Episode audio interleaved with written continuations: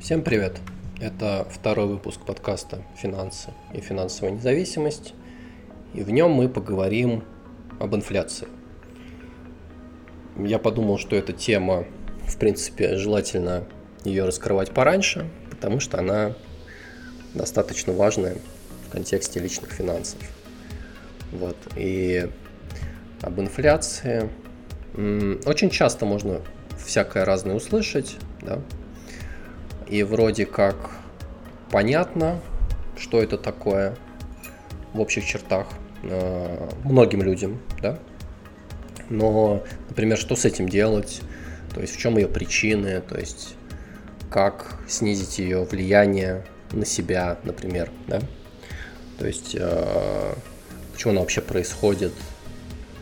Э, эти вопросы всегда остаются за кадром.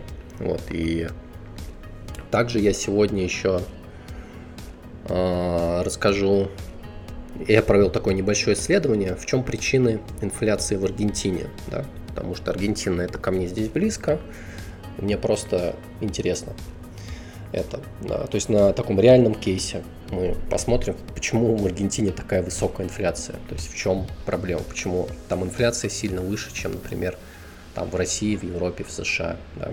Не может же это просто так быть. И действительно для этого есть причины. Но э, об этом дальше. Вначале мы поговорим просто об инфляции в целом. Вот, э, ну, во-первых, надо понять, зачем вообще нужно разбираться и понимать, что такое инфляция. То есть в контексте финансовой независимости. Да? То есть, э, например, у нас есть некий доход. Мы научились его не полностью тратить и откладывать эти деньги – какие-то, да. Вот, ну, а о накоплении мы говорим, поговорим позже, то есть э, в следующем или через один выпуск. Да. Ну, скажем так, вы откладываете 30% своего дохода э, чистого, да, просто откладываете деньги и кладете их куда-то на полку, да, в банку, в носок, неважно. То есть, но вы живете в стране, с высокой инфляцией. Да? То есть, например, это инфляция 20% а, в год. То есть это еще не прям высокая. Есть еще понятие гиперинфляции, где там идут сотни тысяч процентов. Да? Ну, 20 процентов. Вот. И как бы что это значит? Это значит, что через год, а вот вы отложили, например, 100 тысяч чего-то, да, то эти 100 тысяч, на, эти 100 тысяч чего-то через год можно будет купить на 20% меньше всего. А, ин, а, ну, нужно понять, что инфляция, она обычно неравномерная. Да? То есть э, нельзя сказать, что прям любой абсолютно товар станет дороже на 20% через год. Нет. То есть какой-то товар станет дороже на 30, какой-то на 10, какой-то вообще, может быть, в редких случаях станет дешевле. Да? Это нормально.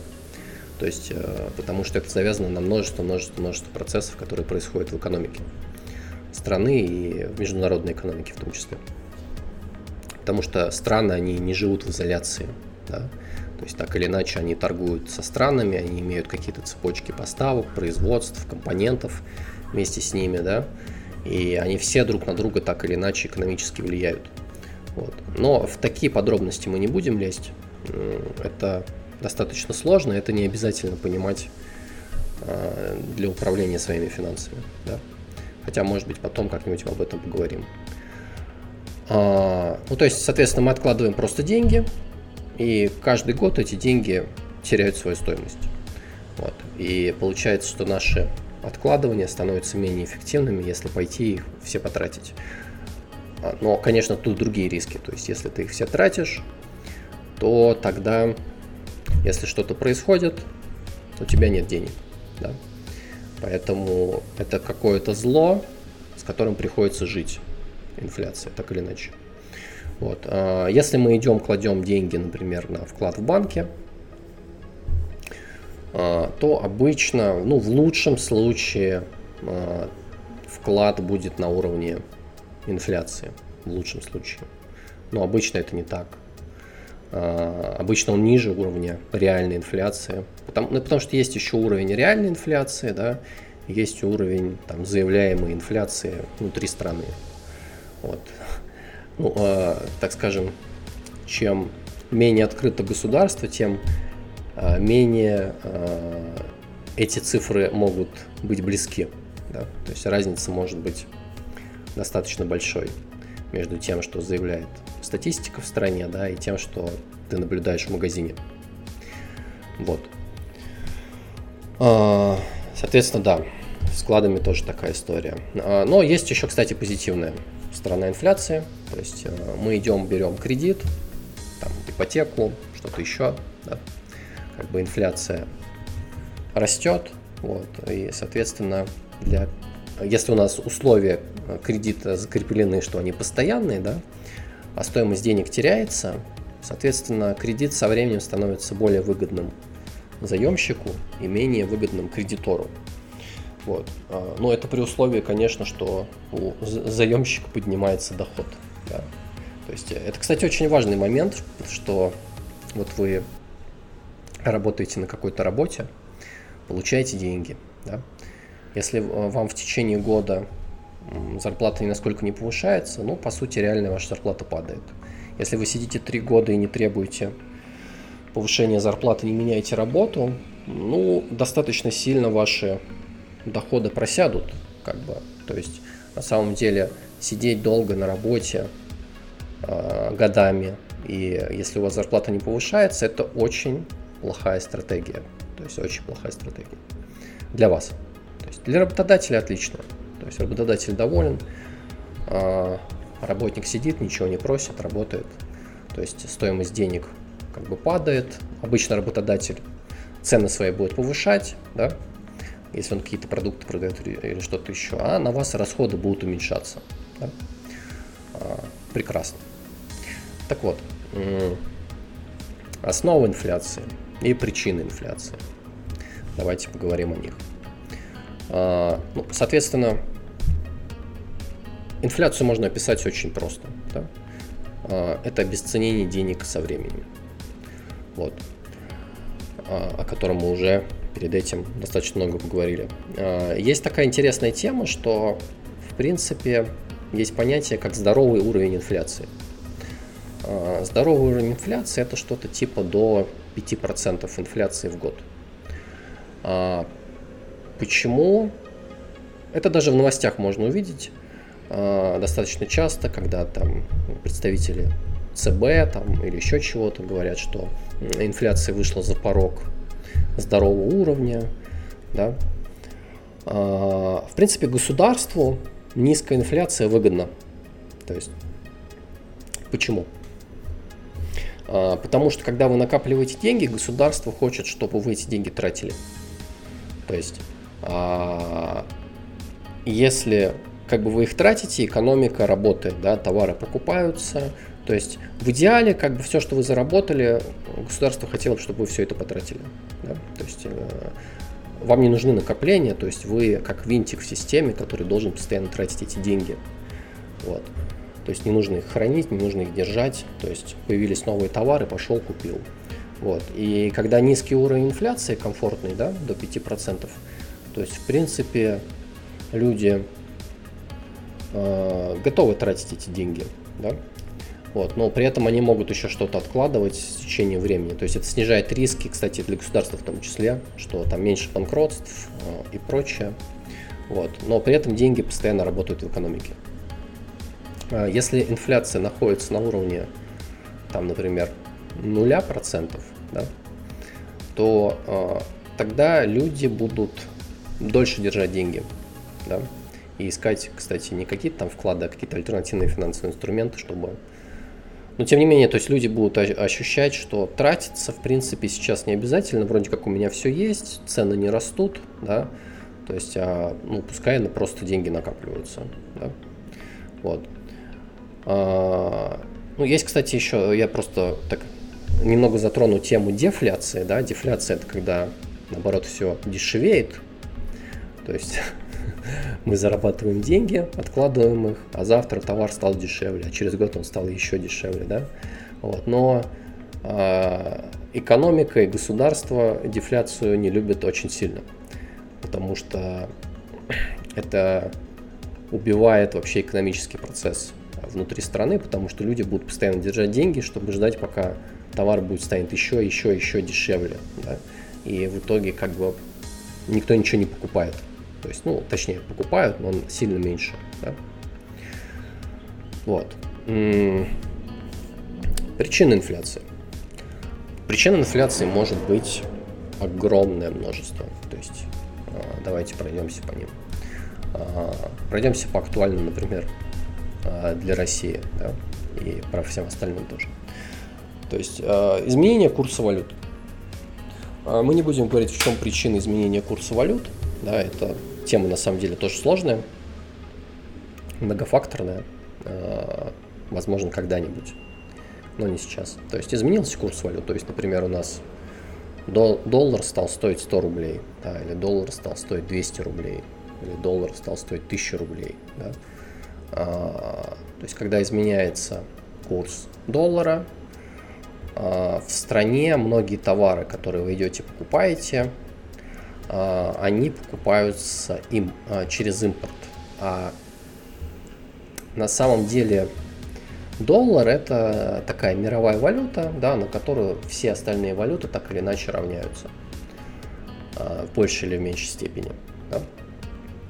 И от курса доллара зависит, в принципе, все товаро-денежные отношения всех стран. Вот.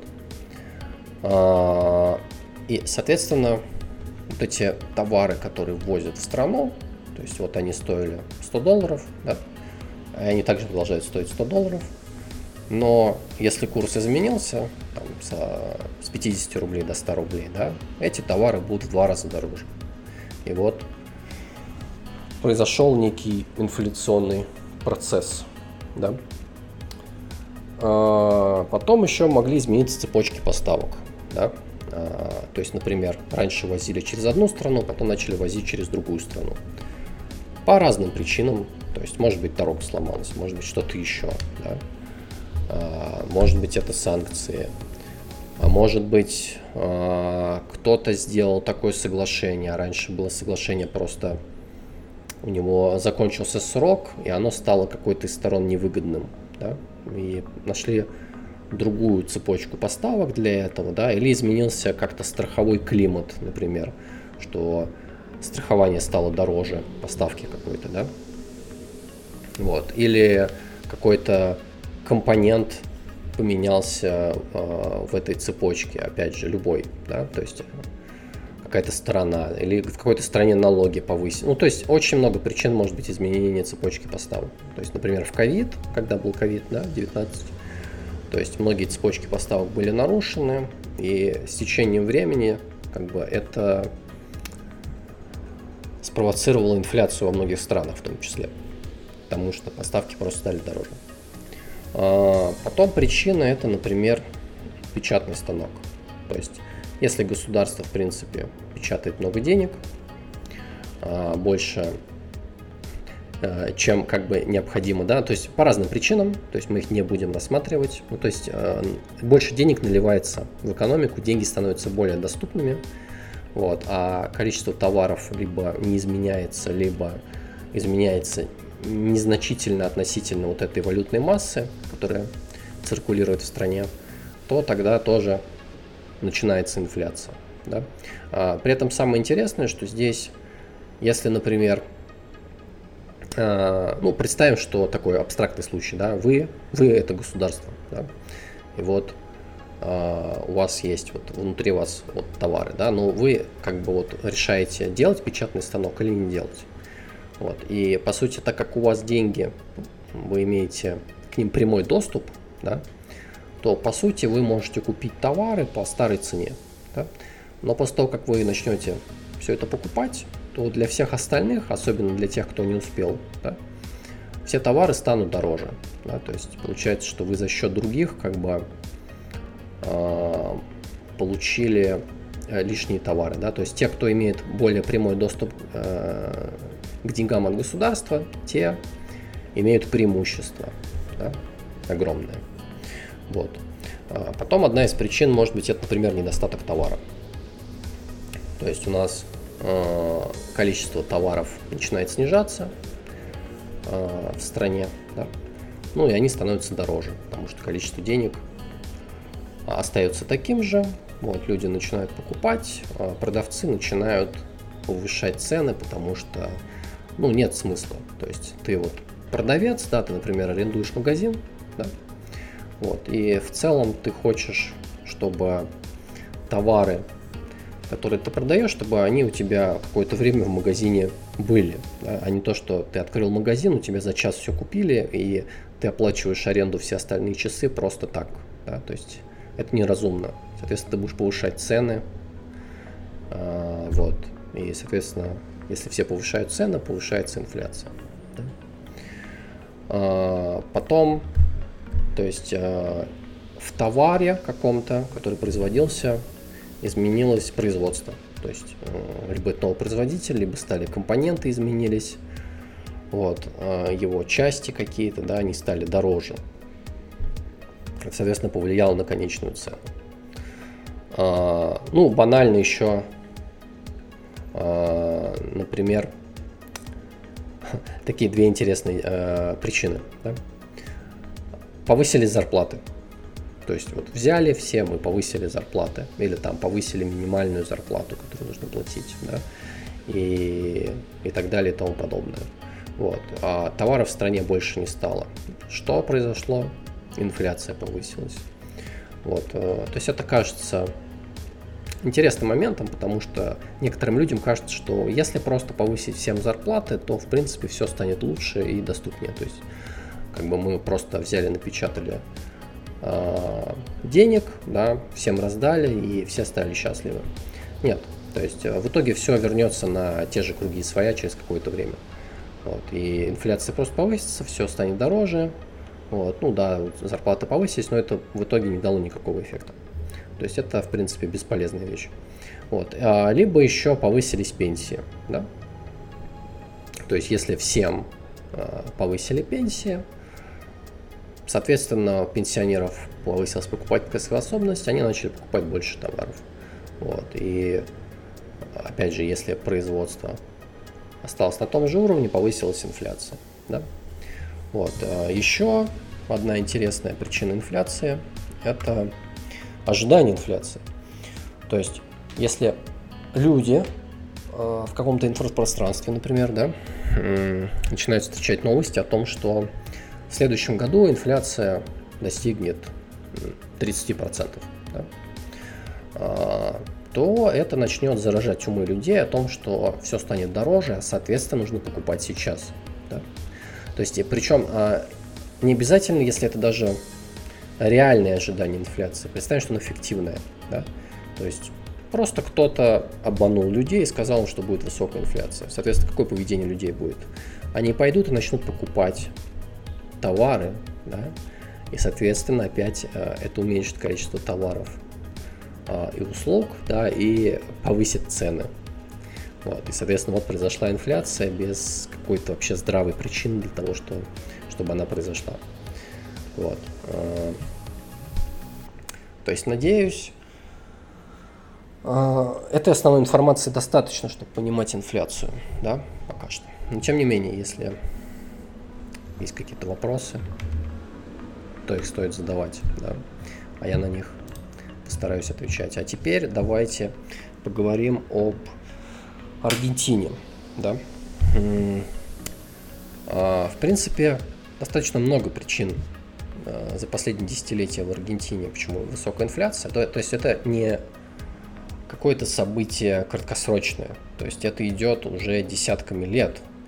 То есть в начале, сейчас я попытаюсь вспомнить такую интересную историю Аргентины. То есть э, было два достаточно периода значительных Аргентине. Это до Второй мировой войны, или, по-моему, даже до Первой мировой войны, и после. До Первой мировой войны и после Второй мировой. Да? То есть это две разные страны. Э, то есть до Первой мировой войны в Аргентину достаточно шло много инвестиций, денег, они экспортировали продукты сельского хозяйства, да, и то есть э, там были инвесторы из США, из Европы, которые вот хотели вкладывать в Аргентину. И Аргентина выглядела как ну, страна, которая может потенциально стать мировым лидером. Да? Вот.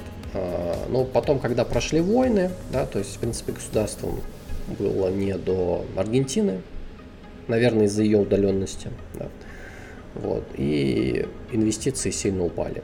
Да.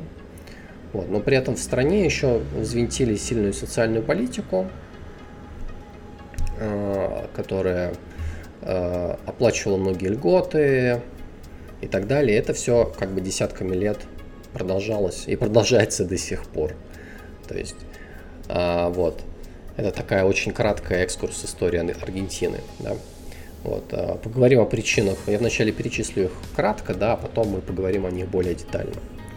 А, ну, первая причина – это экономическая нестабильность. Вот. Вторая – это фискальная политика. Третья – это внешний долг. Четвертая – это политическая нестабильность. Пятое – это обесценение валюты. А, шестое – это социальные программы и субсидии.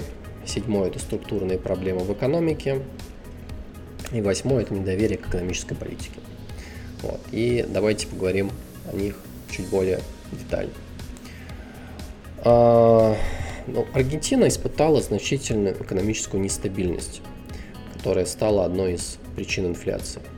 Она проявлялась в нескольких аспектах. Это рецессия, периодические экономические спады, которые ударили по экономике страны, которые уменьшали производственные мощности и уровень занятости. Это банковские кризисы, Э, обвал банковской системы, что приводило постепенно к потере доверия к национальной валюте и банковской системе. Э, я не помню точную статистику, да, я не хочу сейчас лезть в интернет смотреть, но, по-моему, в Аргентине это одна из стран, кроме США, да, в которой один из самых высоких показателей количества наличных долларов на руках населения. Да. Почему? Потому что в аргентинские песо эти люди не верят. Да? Вот. А потом это долгосрочная нестабильность. Ну, соответственно, когда экономические проблемы они накапливаются, а, уменьшаются инвестиции, вот, и инфраструктура внутри страны не развивается. Соответственно, опять на это все влияет. А, вторая причина – это фискальная политика. Правительство Аргентины часто прибегали к печатанию денег для финансирования государственных расходов, что является классическим фактором инфляции. Вот. Э, ну, мы говорили, да, что когда правительство печатает деньги для финансирования своих расходов, для соцпрограмм, государственных инвестиций, это увеличивает денежную массу обращения, приводя к инфляции. А, ну и в периоды, когда доступ к международным рынкам капитала ограничен, правительство может еще больше полагаться на печать денег. А, потом, опять же, это бюджетный дефицит. Да?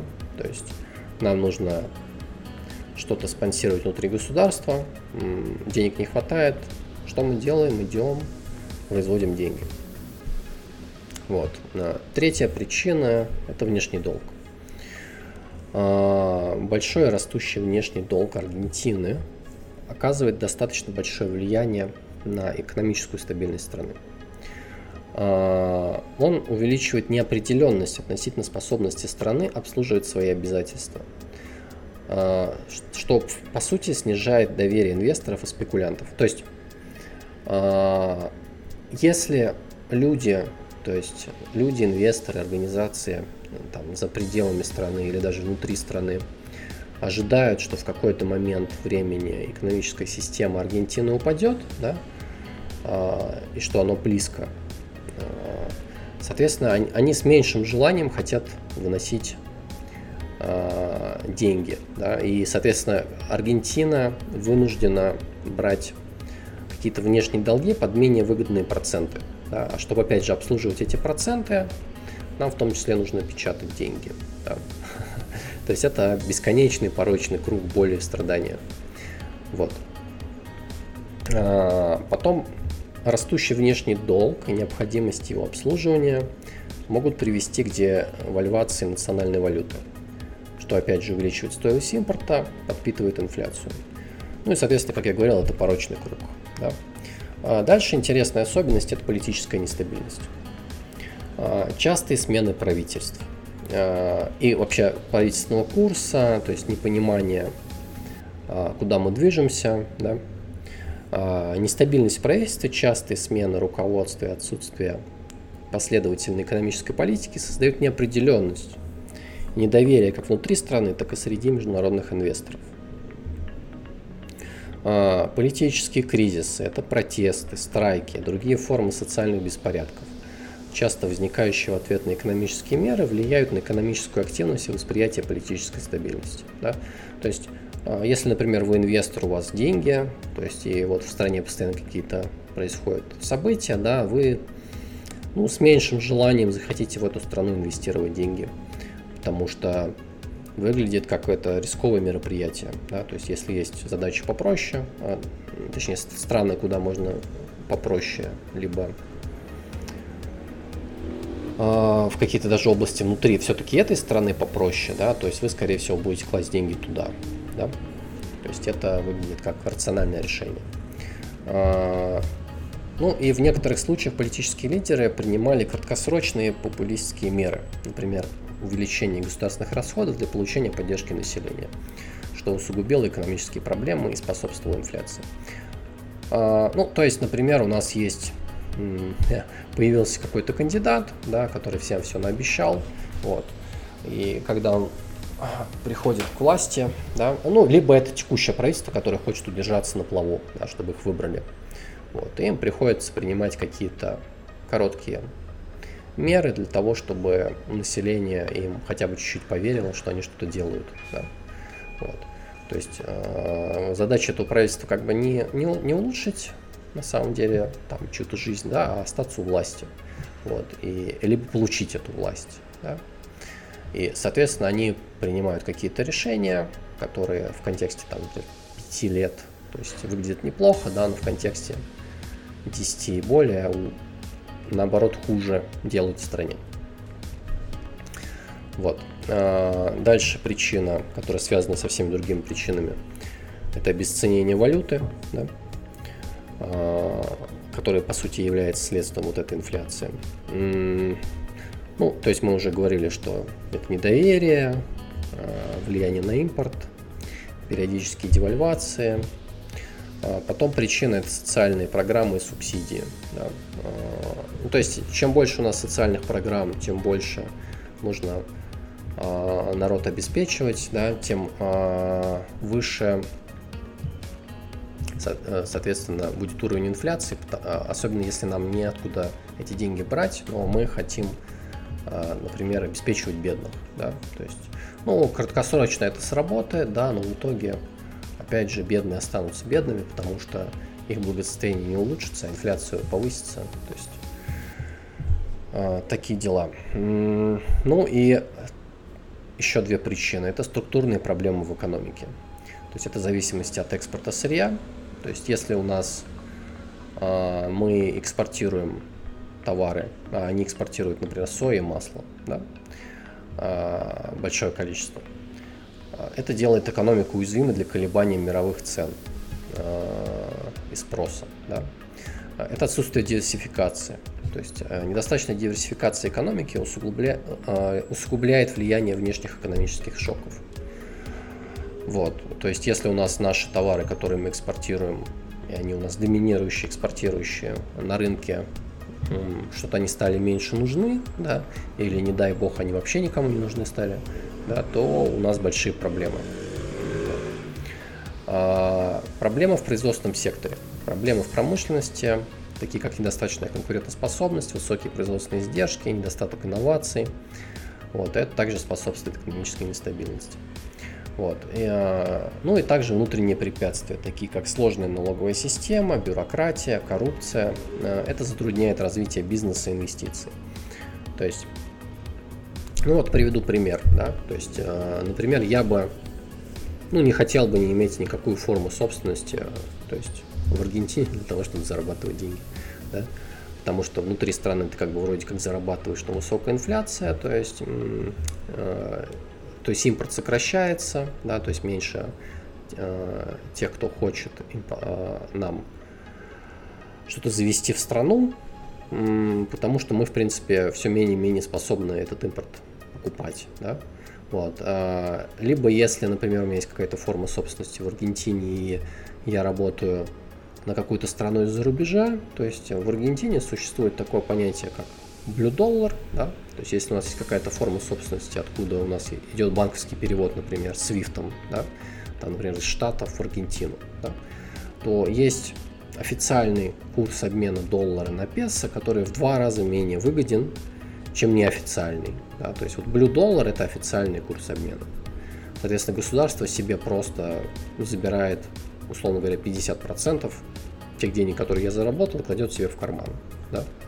Вот, для того, чтобы дальше продолжать вести э, неэффективную экономическую политику.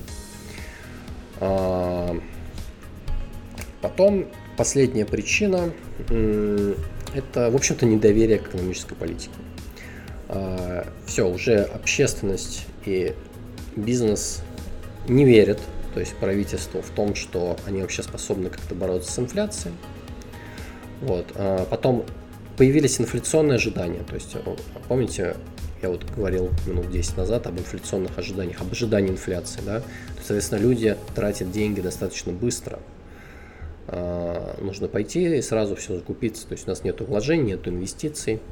Зачем это нужно? То есть а, либо мы переводим в доллар, да, а а на нелегальном курсе, да, либо мы тратим. То есть, в принципе, вот у нас два способа, как можно что-то получить. Ну, в целом, наверное, причин достаточно, да. А, ну, наверное, я буду закругляться.